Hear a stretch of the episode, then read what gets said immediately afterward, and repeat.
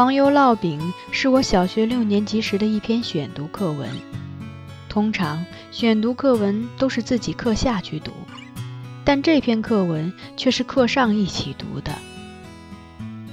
我至今仍然记得里面的两句话：“黄油烙饼好香好香。”还有结尾的一句：“黄油烙饼是甜的，眼泪是咸的。”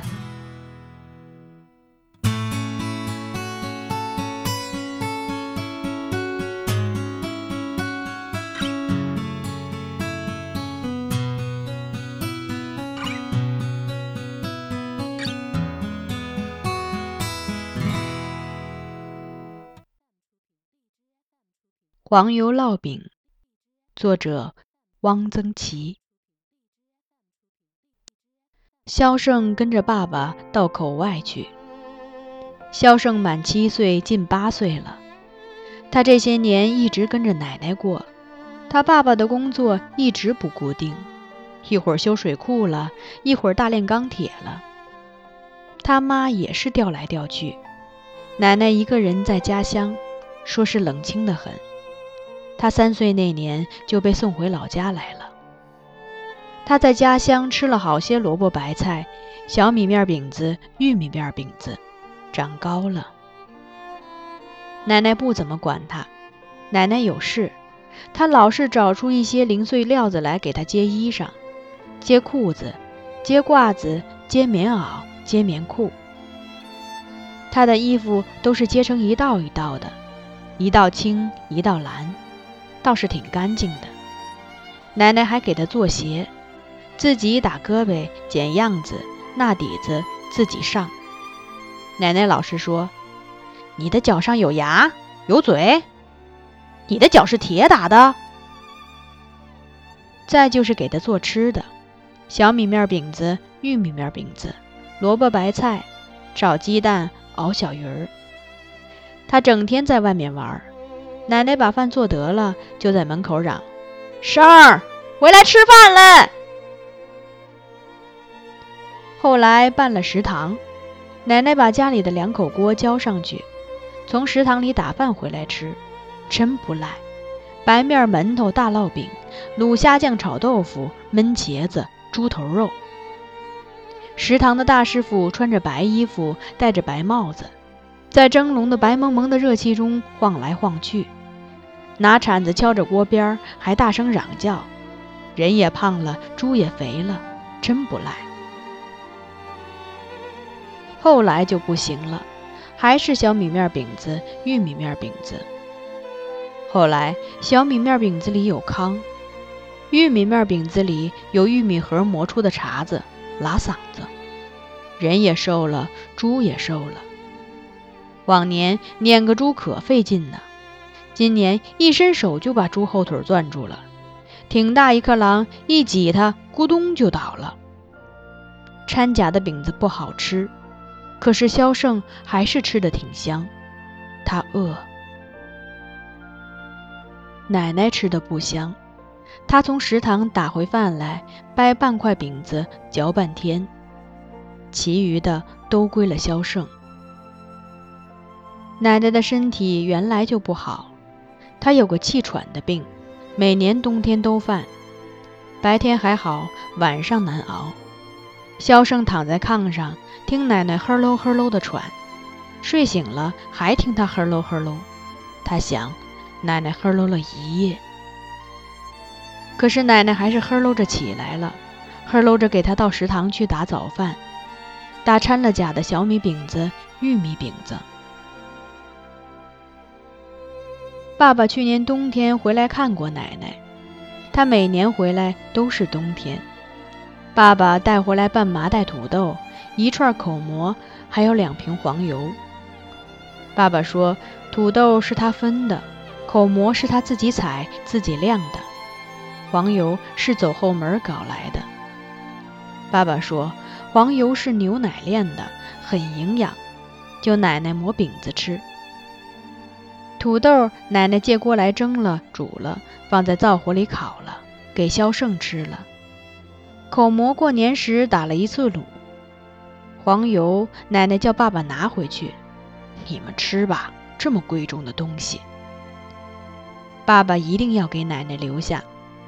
奶奶把黄油留下了，可是一直没有吃。奶奶把两瓶黄油放在躺柜上，时不时的拿抹布擦擦。黄油是个啥东西？牛奶炼的。隔着玻璃看得见它的颜色是嫩黄嫩黄的。去年小三儿家生了小四儿，他看见小三儿他妈给小四儿用松花粉铺痱子，黄油的颜色就像松花粉。油汪汪的，很好看。奶奶说这是能吃的。肖胜不想吃，他没有吃过，不馋。奶奶的身体越来越不好，她从前从食堂打回饼子，能一气儿走到家，现在不行了，走到歪脖柳树那儿就得歇一会儿。奶奶跟上了年纪的爷爷奶奶们说。只怕是过得了冬，过不得春呀。萧胜知道这不是好话，这是一句骂牲口的话。哎，看你这法样，过得了冬，过不得春。果然，春天不好过，村里的老头老太太接二连三的死了。镇上有个木业生产合作社，原来打家具、修篱笆，都停了。改了打棺材，村外添了好些新坟，好些白帆。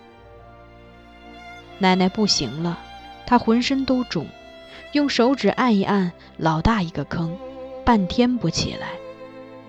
他求人写信叫儿子回来。爸爸赶回来，奶奶已经咽了气了。爸爸求木业社把奶奶屋里的躺柜改成一口棺材。把奶奶埋了。晚上坐在奶奶的炕上，流了一夜眼泪。萧胜一生第一次经验什么是死，他知道死就是没有了，他没有奶奶了。他躺在枕头上，枕头上还有奶奶的头发的气味儿，他哭了。奶奶给他做了两双鞋，做得了，说。来试试。等会儿，吱溜，他跑了。萧胜醒来，光着脚把两双鞋都试了试，一双正合脚，一双大一些。他的赤脚接触了堂底部，感觉到奶奶那的底线，他叫了一声“奶奶”，又哭了一气。爸爸拜望了村里的长辈。把家里的东西收拾收拾，把一些能用的锅碗瓢盆都装在一个大网篮里，把奶奶给萧胜做的两双鞋也装在网篮里，把两瓶动都没动过的黄油也装在网篮里，锁了门，就带着萧胜上路了。萧胜跟爸爸不熟，他跟奶奶过惯了，他起先不说话。他想家，想奶奶，想那棵歪脖柳树，想小三家的一对大白鹅，想蜻蜓，想蝈蝈，想挂大扁飞起来咯咯的响，露出绿色硬翅膀低下的桃红色的翅膜。后来跟爸爸熟了，他是爸爸呀。他们坐了汽车，坐火车，后来又坐汽车。爸爸很好，爸爸老是引他说话。告诉他许多口外的事，他的话越来越多，问这问那，他对口外产生了很浓厚的兴趣。他问爸爸：“啥叫口外？”爸爸说：“口外就是张家口以外，又叫坝上。”为啥叫坝上？他以为坝是一个水坝。爸爸说：“到了就知道了。”感情坝是一溜大山。山顶齐齐的，倒像个坝，可是真大。汽车一个劲儿地往上爬，汽车爬得很累，好像气都喘不过来，不停地哼哼。上了大山，嘿，一片大平地，真是平呀，又平又大，像是赶过的一样。怎么可以这样平呢？汽车一上坝就撒开花了，它不哼哼了，唰，一直往前开。一上了坝，气候忽然变了。坝下是夏天，一上坝就像秋天，忽然就凉了。坝上坝下刀切的一样，真平呀。远远儿有几个小山包，圆圆的，一棵树也没有。他的家乡有很多树，榆树、柳树、槐树。这是个什么地方？不长一棵树，就是一大片大平地，碧绿的，长满了草。有地，这地块真大，从这个小山包一匹布似的，一直扯到那个小山包。地块究竟有多大？爸爸告诉他，有一个农民牵了一头母牛去犁地，犁了一趟，回来时母牛带回来一个新下的小牛犊，已经三岁了。汽车到了一个叫孤园的县城，这是他们的最后一站。一辆牛车来接他们，这车的样子真可笑，车轱辘是两个木头饼子，还不怎么圆，咕噜噜咕噜噜往前滚。他仰面躺在牛车上，上面是一个很大的蓝天。牛车真慢，还没有他走得快。他有时下来掐两朵野花，走一截又爬上车。这地方的庄稼跟口里也不一样，没有高粱，也没有老玉米，种油麦、胡麻。油麦干净的很，好像用水洗过、梳过。胡麻打着把小蓝伞，秀秀气气，不像是庄稼，倒像是种着看的花。呵，这一大片马兰。马兰他们家乡也有，可没有这里的高大，长齐大人的腰那么高，开着巴掌大的蓝蝴蝶一样的花，一眼望不到边儿。这一大片马兰，他这辈子也忘不了。他像是在一个梦里。牛车走着走着，爸爸说到了。他坐起来一看，一大片马铃薯都开着花，粉的、浅蓝色的、白的，一眼望不到边儿，像是下了一场大雪。花雪随风摇摆着，他有点晕。不远有一排房子，土墙、玻璃窗，这就是爸爸工作的马铃薯研究站。土豆、山药蛋、马铃薯。马铃薯是学名，爸说的。从房子里跑出来一个人，妈妈，他一眼就认出来了。妈妈跑上来，把他一把抱了起来。肖胜就要住在这里了，跟他的爸爸妈妈住在一起了。奶奶要是一起来，多好。肖胜的爸爸是学农业的，这几年老是干别的。奶奶问他：“为什么总是把你调来调去的？”爸说：“我好欺负。”马铃薯研究站别人都不愿来，嫌远，爸愿意。妈是学画画的，前几年老画两个娃娃拉不动的大萝卜啦，上面张个帆可以当做小船的豆菜了。他也愿意跟爸爸一起来画马铃薯图谱。妈给他们端来饭，真正的玉米面饼子，两大碗粥。妈说这粥是草籽熬的，有点像小米，比小米小，绿莹莹的，挺稠挺香。还有一大盘鲫鱼，好大。爸说别处的鲫鱼很少有过一斤的，这儿闹里的鲫鱼有一斤二两的。鲫鱼吃草籽儿，长得肥。草籽儿熟了，风把草籽儿刮到闹里，鱼就吃草籽儿。萧胜吃得很饱。爸说把萧胜接回来有三个原因：一是奶奶死了，老家没有人了；二是萧胜该上学了，暑假后就到不远的一个晚小学报名；三是这里吃的好一些。口外地广人稀，总好办一些。这里的自留地一个人有五亩，随便刨一块地就能种点东西。爸爸和妈妈就在研究站旁边开了一块地，种了山药、南瓜。山药开花了，南瓜长骨朵了，用不了多久就能吃了。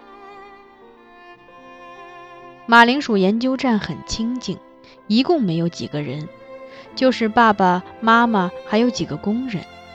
工人都有家，站里就是肖胜一家。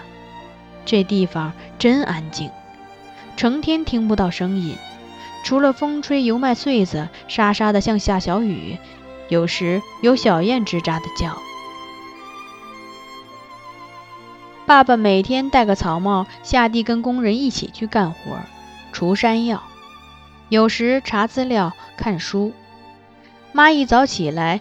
到地里掐一大把山药花，一大把叶子，回来插在瓶子里，聚精会神地对着它看，一笔一笔的画。画的花和真的花一样。肖胜每天跟妈一同下地去，回来鞋和裤脚沾的都是露水。奶奶做的两双新鞋还没有上脚，妈把鞋和两瓶黄油都锁在柜子里。白天没有事儿，他就到处去玩，去瞎跑。这地方大得很，没遮没挡，跑多远，一回头还能看到研究站的那排房子，迷不了路。他到草地里去看牛、看马、看羊。他有时也去侍弄侍弄他家的南瓜、山药地，锄一锄，从机井里打半桶水浇浇。这不是为了玩儿。萧胜是等着要吃他们。他们家不起火，在大队食堂打饭，食堂里的饭越来越不好，草籽粥没有了，玉米片饼子也没有了。现在吃红高粱饼子和甜菜叶子做的汤，再下去大概还要坏。萧胜有点饿怕了。他学会了采蘑菇。起先是妈妈带着他采了两回，后来他自己也会了。下了雨，太阳一晒，空气潮乎乎的、闷闷的，蘑菇就出来了。蘑菇这玩意儿很怪，都长在蘑菇圈里。你低下头，侧着眼一看，草地上远远的有一圈草，颜色特别深，黑绿黑绿的，隐隐约约看到几个白点儿，那就是蘑菇圈。滴溜圆。蘑菇就长在这一圈深色的草里，圈里面没有，圈外面也没有。蘑菇圈是固定的，今年长，明年还长。哪里有蘑菇圈，老乡们都知道。有一个蘑菇圈发了疯，它不停地长蘑菇，呼呼地长，三天三夜一个劲儿地长，好像是有鬼，看着都怕人。附近七八家都来采。用线穿起来，挂在房檐底下，家家都挂了三四串，挺老长的三四串。老乡们说，这个圈儿明年就不会再长蘑菇了，它死了。肖胜也采了好些，他兴奋极了，心里直跳。好家伙，好家伙，这么多，这么多！他发了财了。他为什么这样兴奋？蘑菇是可以吃的呀！他一边用线穿蘑菇，一边流出了眼泪。他想起奶奶，他要给奶奶送两串蘑菇去。他现在知道奶奶是饿死的，人不是一下饿死的，是慢慢的饿死的。食堂的红高粱饼子越来越不好吃，因为掺了糠。甜菜叶子汤也越来越不好喝，因为一点油也不放了。他恨这种掺糠的红高粱饼子，恨这种不放油的甜菜叶子汤。他还是到处去玩，去瞎跑。大队食堂外面忽然热闹起来，起先是拉了一牛车的洋砖来。他问爸爸：“这是什么？”爸爸说：“洋砖。”洋砖是啥？羊粪压紧了，切成一块一块，干啥用？烧。这能烧吗？好烧着呢，火顶旺。后来盘了个大灶，后来杀了十来只羊。萧胜站在旁边看杀羊，他没有见过杀羊，嘿，一点血都流不到外面，完完整整就把一张羊皮剥下来了。这是要干啥呢？爸爸说要开三级干部会。啥叫三级干部会？等你长大了就知道了。三级干部会就是三级干部吃饭。大队原来有两个食堂，南食堂、北食堂，当中隔一个院子，院子里还搭了个小棚，下雨天也可以两个食堂来回串。原来社员们分在两个食堂吃饭，开三级干部会就都挤到北食堂来，南食堂空出来给开会干部用。三级干部会开了三天，吃了三天饭。头一天中午，羊肉口馍臊子油面；第二天炖肉大米饭；第三天黄油烙饼。晚饭倒是马马虎虎的。社员和干部同时开饭，社员在北食堂，干部在南食堂。北食堂还是红高粱饼子、甜菜叶子汤。北食堂的人闻到南食堂飘过来的香味儿，就说：“羊肉口馍臊子油面，好香好香；炖肉大米饭，好香好香；黄油烙饼，好香好香。”肖胜每天去打饭，也闻到南食堂的香味儿。羊肉米饭他倒不稀罕，他见过也吃过；黄油烙饼他连闻都没闻过。是香，闻着这种香味儿，真想吃一口。回家吃着红高粱饼子，他问爸爸：“他们为什么吃黄油烙饼？”他们开会。开会干嘛吃黄油烙饼？他们是干部。干部为啥吃黄油烙饼？哎呀，你问的太多了，吃你的红高粱饼子吧。正在咽着红饼子的萧胜的妈忽然站起来，把缸里的一点白面倒出来，又从柜子里取出一瓶奶奶没有动过的黄油，挤开瓶盖，挖了一大块，抓了一把白糖，兑点起子，擀了两张黄油发面饼，抓了一把油麦秸塞进灶火烙熟了。黄油烙饼发出香味儿，和南食堂里的一样。